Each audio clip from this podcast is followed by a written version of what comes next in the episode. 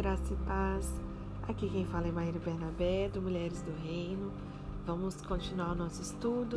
Livro do pastor Gustavo Bessa, Extraordinário, O Poder do Comum. Seguiremos aí com essa vozinha, mas dá pra gente continuar o nosso estudo, né? Ontem a gente teve um imprevisto, não sei porquê, exatamente numa parte assim muito importante de eu algo à vida de vocês com relação ao testemunho pessoal, o áudio ficou sem a minha voz, só com um fundinho assim. E aí precisamos cancelar o áudio de ontem, estou regravando hoje. Então, em nome de Jesus, vai dar tudo certo, o áudio vai sair inteiro. Amém? Vamos continuar? Nós estamos no capítulo 2 e o pastor Gustavo Bessa estava tratando aqui com a gente sobre amizade. E ele estava compartilhando, né? Só recapitulando aí é, a decisão dele de optar pelo Ministério da Palavra, né, depois de cursar direito, fez seminário, teve que, né, conforme a exigência dos seus pais, terminou seu curso de direito, passou no exame da OAB e aí, por fim, ele optou por viver do Evangelho. E essa decisão pelo Ministério da Palavra era motivada por uma resposta ao amor de Deus por ele. E ele disse assim: Eu sabia que ele, o que ele havia feito na minha vida. E depois de muitos anos de dúvidas, conflitos, angústias, tristezas, solidão, ele viu uma paz inexplicável e queria gastar a vida anunciando a mensagem que havia o transformado. E ele diz assim: Eu queria que as pessoas soubessem que a palavra de Deus é a resposta para todos os conflitos do coração humano. Ontem eu compartilhei no áudio, vou recompartilhar aqui, eu conversando até com uma amiga sobre isso, né? É, com relação ao testemunho, assim, aquilo que Deus fez na minha vida. E eu falo que se foi possível comigo, é possível com qualquer pessoa, do mesmo jeito que ele fez em mim, ele faz em você. E a resposta é a palavra de Deus. Foi para mim e é para você também. A palavra de Deus é a resposta. Não importa o que você esteja passando nesse momento, qual é a área que você está tendo dificuldade, qual foi o seu erro, qual foi o seu pecado, o que você fez ou o que fizeram com você, não importa. Do mesmo jeito que o pastor Gustavo diz aqui, eu digo para você, eu quero que você saiba que a palavra de Deus é a resposta de todos os conflitos do coração humano. E ele diz assim: Eu me lembro de algumas conversas que eu tive com meus colegas de direito quando eu lhes disse que eu não seguiria a carreira. Eu disse: se todos conhecerem a lei de Deus, eu falava com eles, a lei dos homens, ela perderá a razão de existir, porque ninguém tentará prejudicar o outro. Eu estava tão maravilhado com a paz no meu coração que eu imaginava que eu jamais vivenciaria momentos de tristeza ou abatimento na minha alma novamente. Mas ele estava o quê? Não estava completamente certo, ele estava errado, né? Porque a gente passa sim por períodos de abatimento, por dificuldades, por tribulações. E eu te pergunto, quem é que já teve experiências ministeriais? Quem já teve experiências ministeriais sobre o trabalho na igreja sabe que isso é desafiador. Não são apenas as ovelhas que precisam de ajuda, mas também muitos líderes. A caminhada do cristão, inclusive a do pastor, não é somente rosas, mas também espinhos. E essas rosas e espinhos não são encontradas apenas nas matas virgens, onde o evangelho ainda não foi pregado, mas também nos jardins dos templos, onde todos são aparentemente cristãos. No meu primeiro ano de seminário, um dos meus professores, ele costumava interromper o tema da aula para conversar sobre os espinhos do ministério pastoral. Ele não entrava em pormenores, mas ele tentava desmistificar qualquer visão romântica que nós tivéssemos da caminhada cristã, da vida na igreja. Ele queria que nós entendêssemos que se não cultivássemos uma vida devocional, de nada adiantava conhecer teologia, ter uma grande eloquência, pregar bem, cuidar adequadamente da administração da igreja. E ele buscava mostrar que se não tivéssemos um relacionamento pessoal com Deus, de nada adiantava sermos pastores e servir no ministério, pois nós corríamos o risco de sucumbir e ser esmagados pelas pressões e opressões que vêm sobre os cristãos. E ele parecia ecoar as palavras que Paulo disse aos líderes da igreja de Éfeso: Cuidem de vocês mesmos e de todo o rebanho. Ou cuidado, pois sei que lobos ferozes penetrarão no meio de vocês e não pouparão o rebanho, e dentre vocês mesmos se levantarão homens que torcerão a verdade. Está lá em Atos 20, verso 28 a 30. E nos corredores e jardins da igreja não havia apenas flores, tinha também espinhos. O apóstolo Paulo, ele sofreu com os espinhos dos jardins da igreja. E poucos anos depois de ter dito essas palavras registradas em Atos, Paulo ele viveu uma série de experiências dolorosas causadas por antigos companheiros de ministério. O que ele temia lhe sobreveio. Foi uma experiência atrás da outra. Um espinho seguido por outro espinho, uma vida dolorosa que começou com a sua prisão e terminou no seu martírio. As feridas que Paulo sofreu, elas foram tão profundas que ele se lembrava de cada um dos espinhos pelo nome. Paulo ele mencionou as feridas causadas por Fígelo e Hermógenes, irmãos muito influentes na região onde ficava a cidade de Éfeso. Esses dois o haviam abandonado quando ele mais precisava de ajuda. Está lá em 2 Timóteo 1,15. Eu, como eu disse, eu também já passei por isso. Me identifico muito com Paulo em muitas coisas, inclusive, infelizmente, nisso aqui. E talvez você não tenha passado por isso, mas talvez você também já tenha passado da mesma maneira que Paulo passou e eu passei. No momento em que você mais precisa de ajuda, o que, que acontece? As pessoas podem te abandonar. Paulo os conhecia muito bem e esperava o quê? Que eles o ajudassem na sua defesa perante os juízes romanos, mas eles simplesmente viraram as costas e foram embora. E parece que eles não queriam ter o nome associado a um criminoso e por isso se recusaram a prestar qualquer auxílio. Como eu sempre digo, eu me exponho um pouco para poder edificar a sua vida, para poder ministrar o seu coração. E quando eu li esse trecho, eu falei: Uau, eu nunca tinha parado para pensar assim que eu tinha vivido exatamente a mesma coisa.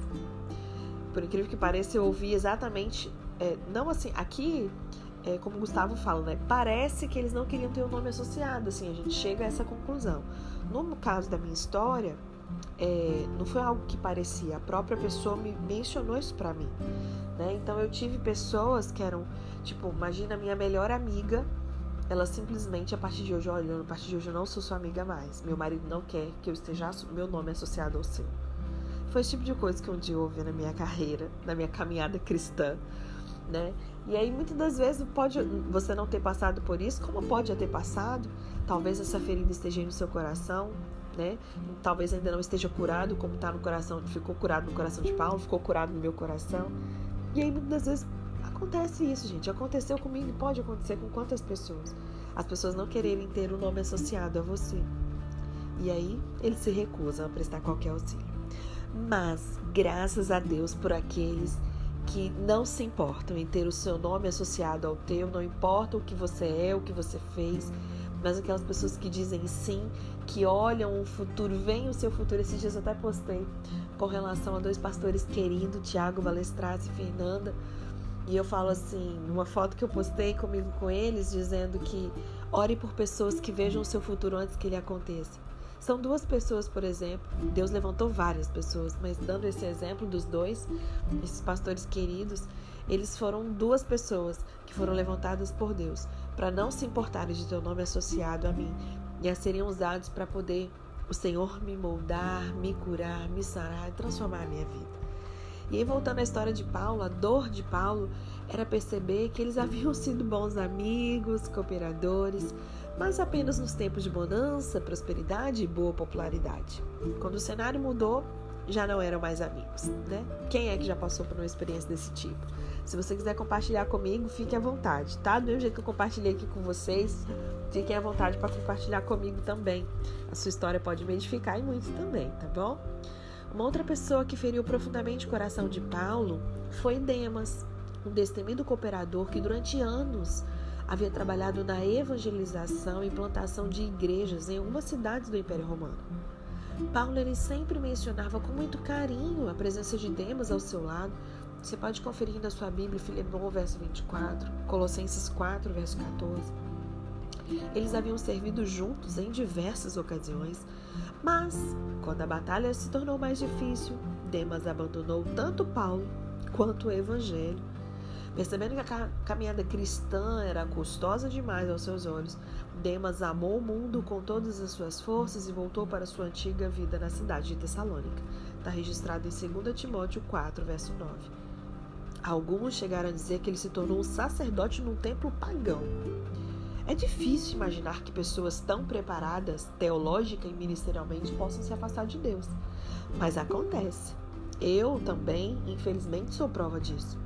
Então, o fato né, de você estar preparado teologicamente, ministerialmente, não quer dizer que você não possa se afastar de Deus, porque acontece. Eu nunca imaginei ir tão longe do Senhor como um dia eu já fui.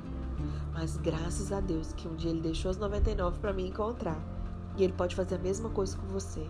Se hoje você está me ouvindo e você se afastou de Deus, hoje Ele está aqui para te chamar de volta, de braços abertos.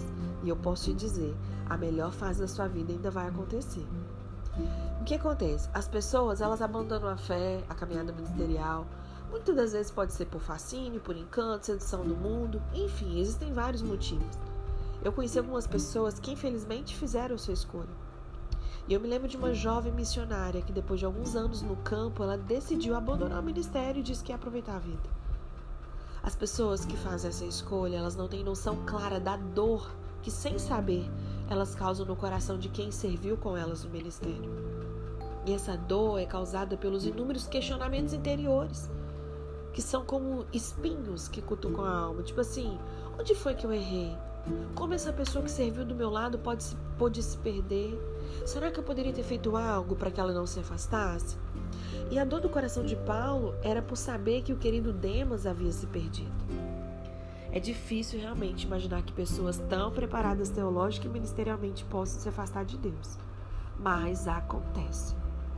Paulo ele não foi machucado apenas pelo abandono de amigos, mas também por ouvir dizer que muitas pessoas que estavam sendo enganadas por um falso evangelho.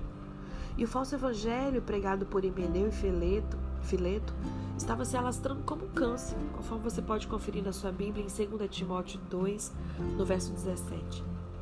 A mensagem de tão atraente era rapidamente abraçada pelas pessoas. Esse falso evangelho dizia que a ressurreição espiritual já tinha acontecido, que as pessoas não deviam se preocupar tanto com o modo com que viviam nesse mundo. O corpo era apenas casa do espírito, ele já tinha experimentado a ressurreição e, portanto, não havia o menor problema em as pessoas se deixarem levar pelos seus desejos. O pecado, uma vez que ele era praticado pelo corpo, ele não poderia mais afetar o espírito que já estava pronto, protegido, tá tudo certo. E assim, pessoas como Imineu, e Fileto, com essas sedutoras e mentirosas palavras, elas se introduziam nas casas, conquistavam mulheres instáveis, sobrecarregadas de pecado, e se deitavam com elas, conforme 2 Timóteo 3, verso 6. E a dor de Paulo era de estar preso e de por esse motivo ele não poder fazer nada, né, para impedir esse avanço desses ensinamentos perniciosos que no final causariam a morte dessas pessoas que o abraçavam. Não é fácil ver o avanço de ensinamentos falsos e, ao mesmo tempo, se ver impotente para impedir o crescimento dessa mentira. Dói a alma perceber que muitas pessoas vivem essa pseudo-alegria produzida por um evangelho falso que se alastra com muita facilidade. E muitas vezes parece que o engano, parece que ele tem mais poder de persuasão do que a verdade que por isso conquista o coração das pessoas mais facilmente. O mais doloroso é perceber que o engano e a heresia são espinhos que nascem nos jardins e corredores das igrejas, e também descobrir que alguns antigos companheiros de jornada são propagadores dessas mentiras. E você pode estar se perguntando por que algumas pessoas tropeçam na caminhada. Paulo ele conhecia todas essas pessoas sobre quem ele escreveu. Ele havia convivido com elas, Algumas tinham sido seus companheiros de ministério, outros eram amigos próximos. Ainda outros haviam possivelmente estudado aos pés de Paulo na escola de Tirano. Contudo, todos esses tropeçaram na caminhada e abandonaram Paulo. A própria palavra nos alerta: quem está de pé, cuide para que não caia. Nós não sabemos com clareza as razões que levaram essas pessoas a abandonarem Paulo ou até mesmo a fé. Algumas podem ter sido seduzidas pelo mundo, como foi o caso de Demas. Outros podem ter sido atraídos pelo desejo de poder, como possivelmente Meneu e Fileto, que parecem ter escolhido torcer a verdade para atrair os discípulos, como Paulo previu que iria acontecer com alguns lá em Atos 20, no verso 30. Ainda outros podem ter desistido por causa das perseguições, dificuldades da caminhada cristã, como pode ter sido a situação de Fígilo e Hermógenes. Essas pessoas tropeçaram na caminhada e ainda que o nosso coração seja tentado a pronunciar uma palavra de julgamento, nós não podemos afirmar nada sobre a salvação eterna delas. Se elas se arrependeram e voltaram ao Senhor, ou se elas permaneceram perdidas para sempre, somente o Senhor sabe. Há alguns anos eu reencontrei aquele professor que me alertou sobre os espinhos do ministério pastoral.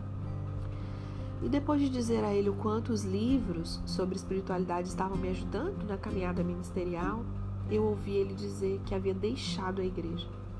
E ele apenas não tinha só deixado, se desligado do ministério, como ele também havia perdido a fé. E enquanto eu ouvia ele falar cinicamente contra a igreja, contra o ministério, contra a Bíblia, contra Deus, meu coração chorava de dor. Aquele meu companheiro de jornada, tão cheio de conhecimento bíblico e teológico, havia tropeçado e estava caído. Por que, que algumas pessoas acabam permanecendo abatidas? A gente não pode condenar as pessoas que caíram. Conforme eu disse, quem está de pé, cuide para que não caia. Como diz o ditado, quem cospe para cima às vezes cai na testa, né? A caminhada cristã não é fácil, você não sabe o dia de amanhã. Então não condene as pessoas que caíram. Não é porque o indivíduo é pastor que ele está imune aos ataques, pressões, opressões. Não é porque a pessoa conhece a Bíblia e a teologia, porque ela possui dons e carismas, teve minister, é, experiências ministeriais, plantou igreja, que ela está numa posição privilegiada de onde é impossível cair. Todos nós, eu e você, qualquer pessoa, corre o risco de tropeçar durante a jornada e de permanecer caído, cheio de feridas na alma. As palavras abusivas, os comentários ferinos, a indiferença dos irmãos, o abandono dos companheiros, os ensinos enganosos, a competição velada, são espinhos que podem nos ferir profundamente. Paulo, ele não viveu toda a sua jornada da fé com o ânimo firme e inabalável.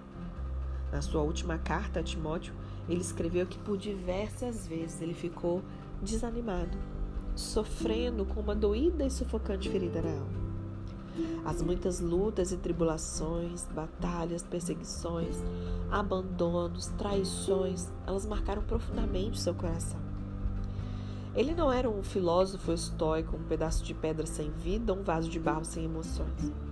Paulo era um homem de carne e osso, que sofria com cada uma das palavras que os espinhos lhe penetravam a alma. Ele derramava lágrimas por causa daqueles que haviam virado as costas. Ele se abatia por causa dos longos períodos de solidão vividos na escuridão de uma masmorra. Ele sofria com as palavras falsas que muitos lançavam contra ele. E certa vez, escancarando ali o coração, Paulo escreveu: O Senhor conceda misericórdia à casa de Onesíforo, porque muitas vezes me reanimou. Está lá em 2 Timóteo, capítulo 1, verso 16. Paulo, que era sempre cuidadoso na escolha das suas palavras, propositalmente ele usou a palavra reanimar nesse texto. E reanimar é um termo médico específico que significa tratar uma ferida com ar fresco ou trazer refrigério e cura para o corpo e para o espírito. Mesmo sendo tão usado por Deus e possuindo variados dons espirituais, houve muitos momentos, muitas vezes, em que o corpo e o espírito de Paulo estavam feridos. Se não fosse Onesíforo para ministrar o coração de Paulo, tirando, tirando ele daquele buraco existencial, o reanimando e trazendo essa brisa do Espírito Santo ao seu coração machucado, o que é que poderia ter acontecido? Paulo não era autossuficiente. Ele não afirmou que as suas práticas devocionais, as suas orações, os seus dons, que lhe haviam trazido cura para o corpo e para o espírito. Não foi isso que ele afirmou. Ele disse que Onesíforo muitas vezes o reanimou.